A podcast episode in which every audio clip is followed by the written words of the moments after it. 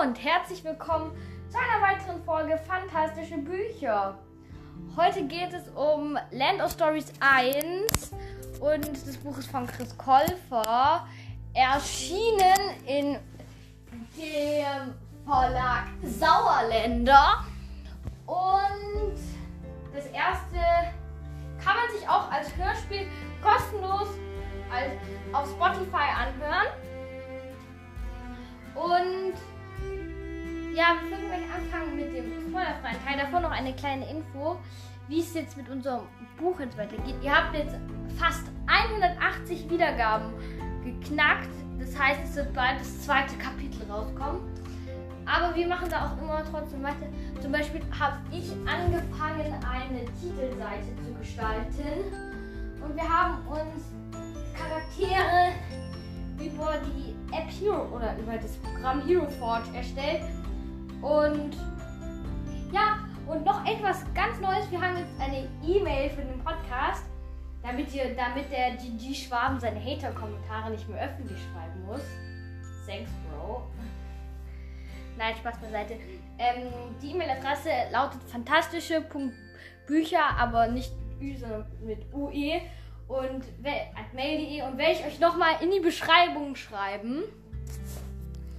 Und ja, jetzt geht es los mit der eigentlichen Folge. Und Buch handelt von Alex und Connor. Die werden in ein, ähm, ja, wie soll ich das, in das Märchenbuch ihrer Großmutter gezogen. Und dort gibt es dann verschiedene Königreiche und die sind in Gefahr. Und die müssen sie halt durch die Märchenlandschaft und retten und die Welt retten. Also die Märchenwelt. Ja, die So Märchenwelt. Die Welt, weil sie reisen ja quasi in eine andere Dimension. Ja, eine andere Dimension kann man gut, gut sagen. Und ja, also ein erstes Feedback von mir, das ist eines, also das Buch ist mein absolutes, also die Buchreihe allein ist mein absolute Lieblingshighlight. Wirklich sollte man eigentlich echt mal gelesen haben. Und es gibt von der, keine Ahnung, von der, ja, von, ich weiß nicht wie viel. Also es gibt insgesamt sechs Bände. Der sechste kommt bald raus. Auf Deutsch, den gibt es schon auf Englisch und ist von Chris Kolfer äh, geschrieben.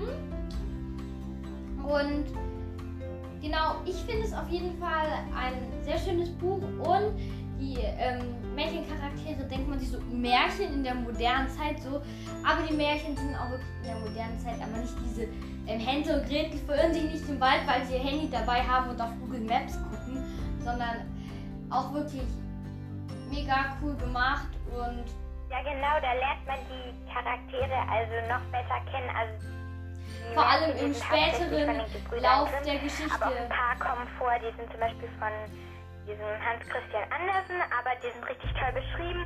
Und ähm, ja, in den Märchen kommen die eben so vor, als wäre es einfach eine Geschichte, aber so wie, also Chris Käufer erzählt es richtig toll und jeder Charakter hat eben seine eigenen Eigenschaften.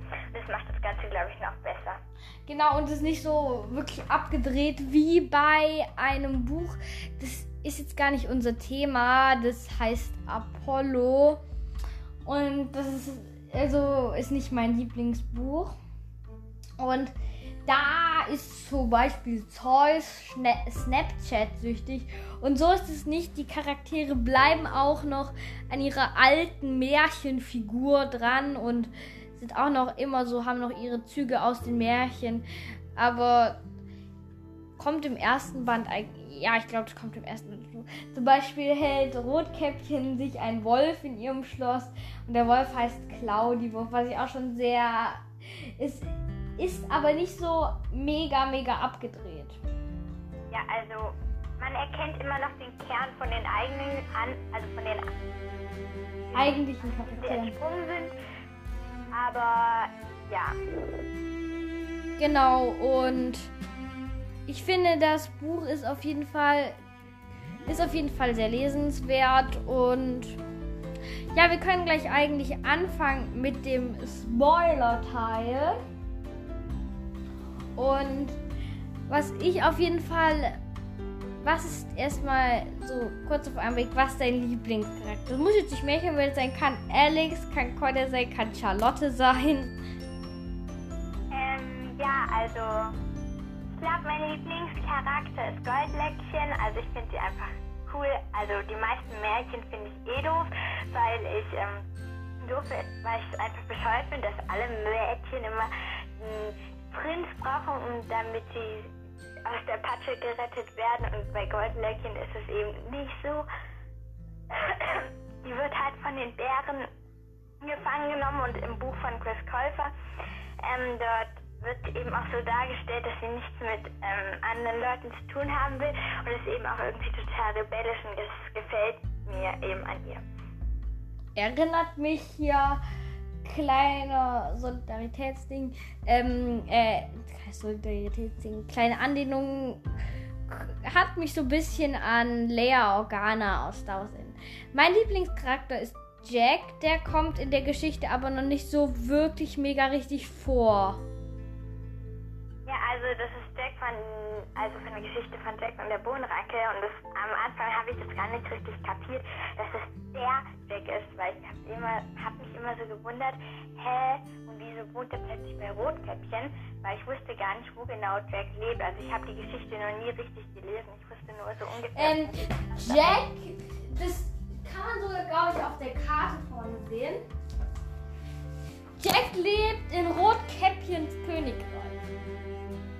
Apropos Karte, ich habe auch eine Karte für hier unser Buch gezeichnet. Und vielleicht stelle ich davon auch mal ein Ja, also die Bohnenranke sieht man auf jeden Fall am Anfang des Buches in Rotkäppchens Königreich. Ja, genau. Das ist egal, welches Buch die Karte ist ja immer drin. Ja, wenn wir schon beim Thema sind, was unsere Lieblingscharaktere sind, können wir das Ganze ja auch gleich umdrehen. Und mal, jetzt frage ich dich, was dein Charakter ist, den du gar nicht magst. Ja, also den Charakter, den ich gar nicht mag, also ich glaube, dass Rotkäppchen extra so gemacht ist. Also das sind diese Charaktere, die von den, also die von den Autoren bewusst eingesetzt werden, dass sie nerven wirklich. Also ich finde Rotkäppchen ist irgendwie schon irgendwie die Nervensäge aus dem Buch, aber ich finde irgendwie, das macht das Buch das ganze Buch beziehungsweise die ganze Reihe auch so lustig, weil ja, immer Rotkäppchen irgendwie dazwischen funkt mit ihren nervigen Kommentaren, aber ja. Da hatte, das ist dann auch wieder das was. Hm. Da hatte schon Sonst habe ich eigentlich gar keinen Charakter, äh, den ich so richtig hasse. Also als Lieblingscharakter, da kann ich dir auf jeden Fall zwei sagen. Ich mag auf jeden Fall Froggy und Jack. Froggy spielt ja eigentlich am meisten mit im ersten Band. Und wird danach nicht unwichtig, aber ja. Er ist danach nicht mehr so wichtig und dann beginnt ja auch die Geschichte, dass sie erstmal zu Froggy kommen, indem sie durch das Märchenbuch fallen. Ja, ich glaube, den Charakter, den ich gar nicht mag. Ja, Trollbella gehört eindeutig dazu. Ja, also Trollbella habe ich irgendwie von Anfang an unheimlich gefunden, weil die eben so schleimigste Connor war. Also mein Lieblingscharakter ist es nicht. Aber ich finde auch irgendwie, dass sie nicht die schlimmste von, von allen ist da finde ich irgendwie die Bösen aus den Büchern, also in jedem Teil hat man das Gefühl, kommt ein neuer, ein neuer Böse dazu, aber die werden meistens auch immer gleich in dem Teil besiegt. Außer einer, aber das ist ja quasi Spoiler fürs nächste Buch, das reden wir am besten in Zirkelgericht ja. darüber. Und, da ähm, reden wir dann drüber, wenn der dritte Teil dazu Der Charakter für mich ist, glaube ich, eher Ethnia, weil ich kann irgendwie also ich kann verstehen, dass sie so böse wurde, aber dass sie es immer noch nicht einsieht, wenn man mit ihr darüber redet, bin ich echt preis. Also das ist eindeutig der Charakter, den ich. Aber die Charakter, den du gerade gesagt hast, das ist ähm halt zwei, aber ja. Ja, aber ich verstehe, was du mit ähm, dem Charakter machst und ich verstehe es auch und sieht man ja auch hier beim zweiten Charakter auf dem Thumbnail, ganz riesig. Was auch bei mir an den Büchern gefällt, ich liebe diese Covergestaltung vorne drauf. Genau, irgendwie sieht jedes, also jedes Cover ist quasi gleich aufgebaut, aber die Gestaltung ist jedes Mal anders, also es ist jedes Mal eine andere Farbe. Und es kommen auch oft Stellen aus dem Buch vor. Also am Cover kannst du so ungefähr äh, erkennen, um was es im Buch geht. Zum Beispiel siehst du auf ähm, dem Cover von Band 2 siehst du zum Beispiel einen Eisbären mit roten Augen. Genau, und Ich denke, das ist jetzt auf kein Spoiler, weil. 1, da ist zum Beispiel unten der Glasschuh, also jedes Charakter, also jeder Charakter behält eben seine eigene Genau, und Glasschuh ist ja dann auch Merkmalgegenstände. ist ja dann auch ähm, das Königreich des gläsernen Schuhs, wo dann Königin Cinderella regiert. Aber was ich auch gut finde eigentlich, dass er ja eigentlich und es werden halt aber auch eigentlich werden die Zwergenwälder finde ich so ein bisschen das unregierte Reich, das ist mehr so der ja der Also da sind, also ich stelle mir den Zwergenwald so vor, dass da eben die meisten Verbrecher hausen, so wie Goldbärchen, da war sie auch eine Zeit. Und dort ist sie auch auf Alex und Connor getroffen. Aber ich finde es komisch, weil die Zwerge, ja, die Zwerge aus Schneewittchen, die wohnen ja dort auch. Und aber eher weiter nördlich. Aber ich verstehe nicht, warum das dann so unregiert ist, weil Schneewittchen ja auch eine Zeit lang bei den Zwergen gewohnt hat. Deshalb könnte sie ja auch theoretisch einfach den, die Zwergenwälder mit in ihr nördliches Königreich übernehmen. Das stimmt, aber da vielleicht das, ähm, die Zwergenwälder, das, ähm, das, wo sich die Verbrecher rumtreiben, geht das ja vielleicht nicht. Und das Revier der Trolle und Kobold wird ja auch nicht richtig regiert so. Und auch noch kleiner Funfact. ja, ru- Und man sieht auch immer, ob es regiert wird oder nicht. Also, ob es man so sieht, ob es regiert wird. Aber bei Rotkäppchens Königreich ist eine Mauer außenrum, was ich. Finde ich irgendwie lustig. Zur Abwehr von Wölfen. genau die Bungalow-Revolution. Ich finde es irgendwie total lustig, wie da, also wie Chris Käufer auf die Idee gekommen ist. Allerdings, ich bin mir nicht sicher, ob das im Englischen auch Bungalow-Revolution heißt. Also, Revolution wahrscheinlich schon, aber nicht Bungalow, weil diese Zusammensetzung aus B, U, N und so weiter ist ja im Englischen wahrscheinlich anders. Also, das ist wahrscheinlich derselbe, Aber Bungalow müsste ja eigentlich. aber mit einem anderen Wort. Ist ja fu- wir schweifen schon wieder ab, aber Bungalow ist ja eigentlich ein Bungalow, ja. Ich Vielleicht weiß, anders aber ausgesprochen. das Bungalow ist ja quasi aus ein paar Wörtern zusammengesetzt, so wie, also ich nenne jetzt mal ein Beispiel, Elektrische Gitarre.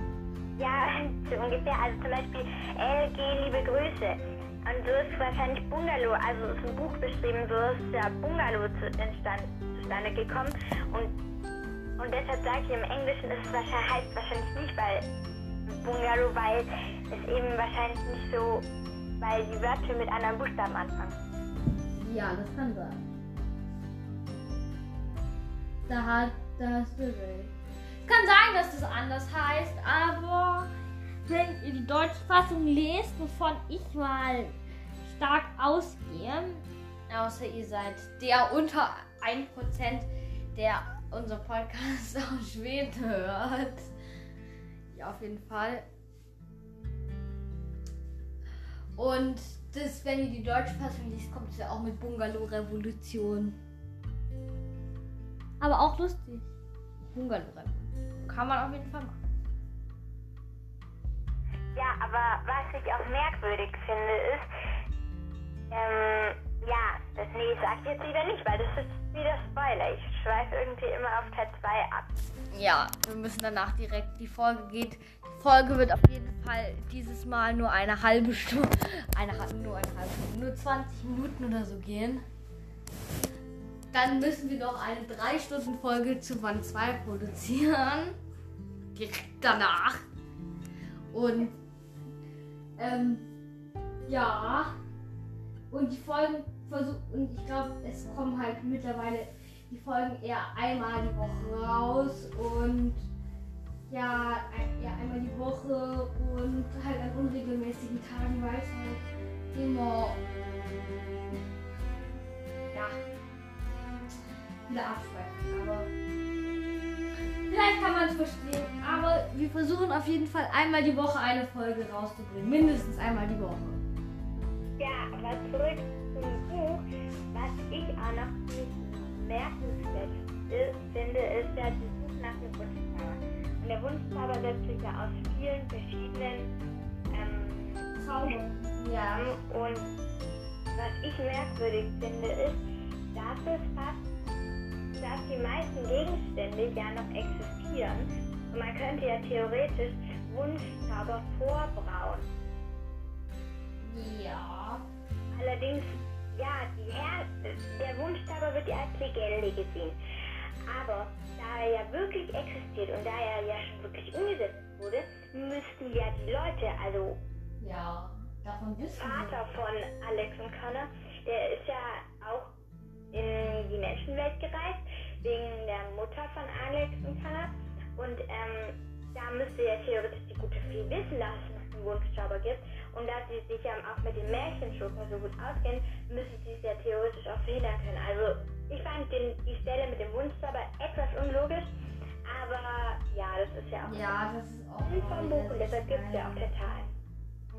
Das ist auch immer wieder Sichtweise, weil manche Sachen werden dann einmal erst später klar. Auf jeden Fall, äh, lass noch. Wir, kommen eigentlich jetzt schon viel zu früh bei 17 Minuten zu den Charakteren. Ja, gut. Auf jeden Fall fangen wir an direkt mit Froggy. Froggy finde ich auf jeden Fall super. Der verwunschene Prinz, der Frosch. Aber nicht der kleine Frosch, der sagt, küss mich, sondern Froggy nimmt sein Leben so an, wie es ist. Und das auch irgendwie. Ja, wobei Küss mich würde in dem Teil gar nicht passen, weil er, ja, naja, Weil er als Zwergenwelt dann Ja, alleine dem anderen Teil, ähm, er Ja. bekommt ja auch immer wieder Küsse, von wem sagt jetzt lieber nicht. Aber er verwandelt sich ja nicht zurück. Das stimmt. Und ich glaube auch, das ist ganz wichtig, dass er sein Leben als, als Halbfrosch so annimmt, wie es ist und dass er trotzdem versucht, daraus das Beste zu machen. Ja, also ich finde ihn echt lustig, aber ich fand es auch total komisch, dass seine Brüder gar nicht wussten, dass er noch lebt. Aber, und ähm, dass er der Frosch ist. Aber ich glaube, das ist auch schwer zu erkennen, weil wenn jetzt irgendjemand, nehmen wir mal an, deine Schwester wird in einen Frosch verwandelt und kommt erstmal nicht mehr zurück, dann denkst du ja auch, sie ist gestorben, so. Naja, stimmt. Aber es ist gut, dass Froggy nicht tot ist, weil ich finde, äh, wenn, Ja, wenn ich von ihm wüsste und er im Buch fehlen würde, wäre das Buch nur halb so toll. Froggy auf jeden Fall ein bester Charakter. Und ähm, ja, als nächstes, wir haben gleich Alex und Connor mal vorne dran vergessen. Alex ist auf jeden Fall hier wieder. Alex, die Streberin, Alex Strebermoor. Ja, Ja. allerdings, ich habe da mal einen ganz guten Spruch gefunden. Der Strauß ist noch lang kein Streber. Also von daher, naja, Alex, Alex weiß, Ja, aber ja, Alex ist schon mehr so strebermäßig. ja, bei Und Alex ich sagen, es passt, aber bei vielen Leuten, die eben als Streber bezeichnet werden, ähm, stimmt es oft gar nicht, weil sie, naja, die, sag ich mal, werfen nicht mit komischen Bemerkungen um sich, was bei Alex aber schon der Fall ist, weil sie ja andauernd im Unterricht, das sieht man ja, glaube ich, schon ganz am Anfang vom Kapitel, dass sie eben ja schon etwas überrascht ist. Und Connor ist mehr so der Verträumte, der ja mehr so im Schatten seiner Schwester steht. Ja, ich würde stellen mir auch so vor, dass die meisten Lobe wahrscheinlich schon an seine Schwester gehen. Insbesondere von ihren Lehrer oder Lehrerinnen. Aber trotzdem zeigt sich dann ja später, das kann er auch. Fähigkeiten hat die Alex zum Beispiel nicht so gut beherrscht. Naja, Alex naja. Aber Alex ist dann nicht der Typ von Streber, der sagt, weil er könnte sich will es auch können, sondern lässt einfach Connor bei seinen Fähigkeiten und akzeptiert das, dass Connor besser in manchen Sachen ist als sie. Ja, aber sie macht Connor auch nicht wirklich damit runter, dass er nicht weiß, dass er viele Sachen nicht weiß oder in vielen Sachen eben nicht so gut ist. Sie, naja, sie macht, sie gibt ihm wahrscheinlich eher so Anstupser, dass er sich mehr anstrengen soll, aber so wirklich runter machen tut sie ihn ja auch nicht. Ja, das stimmt. Und bei Con ja, jetzt haben wir gleich mit über Connor geredet. Das finde ich auf jeden Fall. Das stimmt schon, dass Alex nicht der Typ von Streben. Und als nächster Charakter nehmen wir direkt mal auseinander. Mein absolut Lieblingscharakter Troll Bella. Oh, also ich würde sagen, alle Leute, die nicht Ironie verstehen, die sollten am besten, da sage ich am besten gleich, Trovella mögen wir beide gar nicht. Ja. Also Trombella ist auf jeden Fall schle- äh, Trombella ist auf jeden Fall komischster Charakter ever. Also ich glaube auch, dass sie absichtlich so komisch ist. Ja, Connor der Herr. Oh, mein Butterbrot.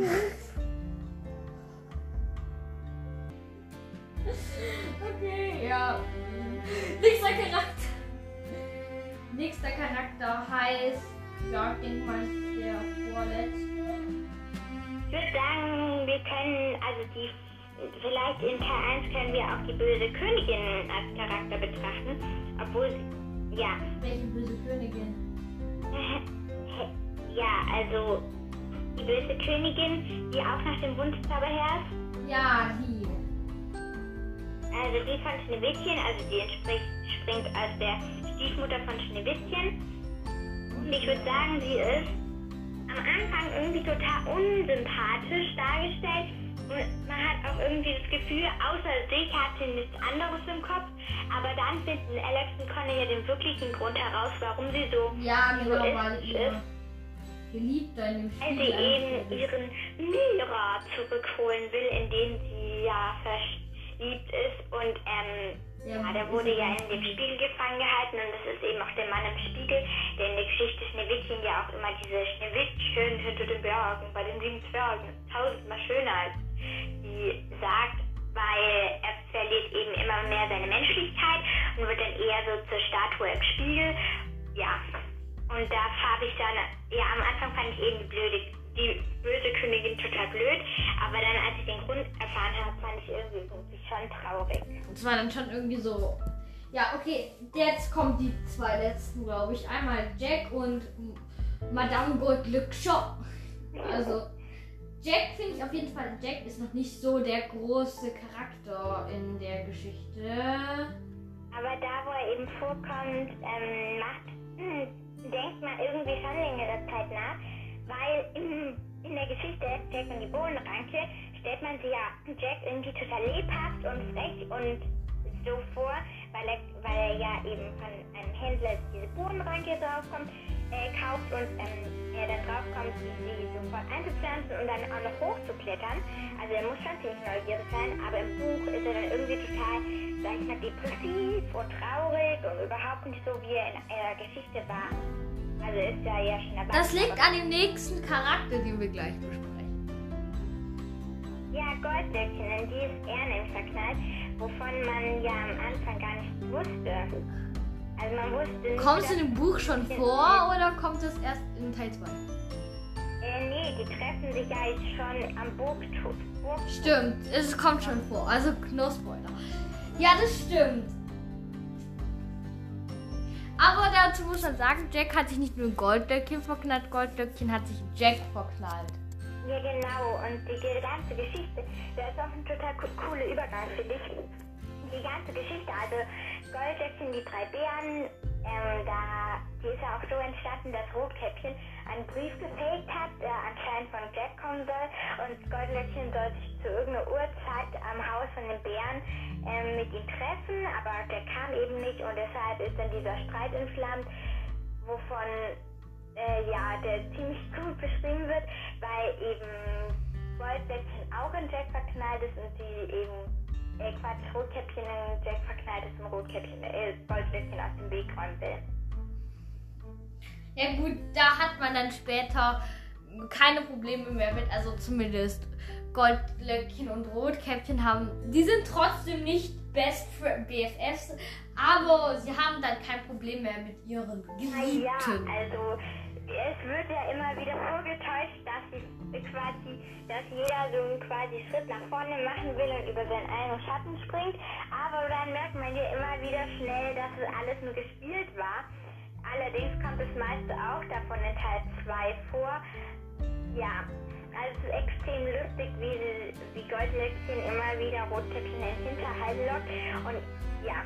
Andersrum. So. Ja, andersrum. Bum, bum, bum. Weil Goldlöckchen eben auch so eine Diebin ist, klaut sie öfters Sachen. Und ich finde auch total, ich finde auch Satz, den Rotkäppchen gesagt hat, total lustig. Bei Goldlöckchen und mir ist es wie ein Geben und Nehmen. Allerdings nimmt Goldlöckchen mehr und ich gebe es ihr. Ja, Rotkäppchen ist dann wieder sehr, sehr, naja. Ja, also besonders hell ist sie nicht. Ja, kann man so sagen. Also, ich würde sagen, das war's jetzt schon mit der, dem Review, mit der Review wieder Bubble, mit dem Review von Land of Stories 1 und Falls euch gefallen hat, abonniert doch gerne den Podcast auf Spotify oder anderen Plattformen, um keine Folge mehr zu verpassen. Und schreibt uns an unsere mega cool neue E-Mail-Adresse eine Mail. Und ja, das war's auch schon und tschüss. Tschüss.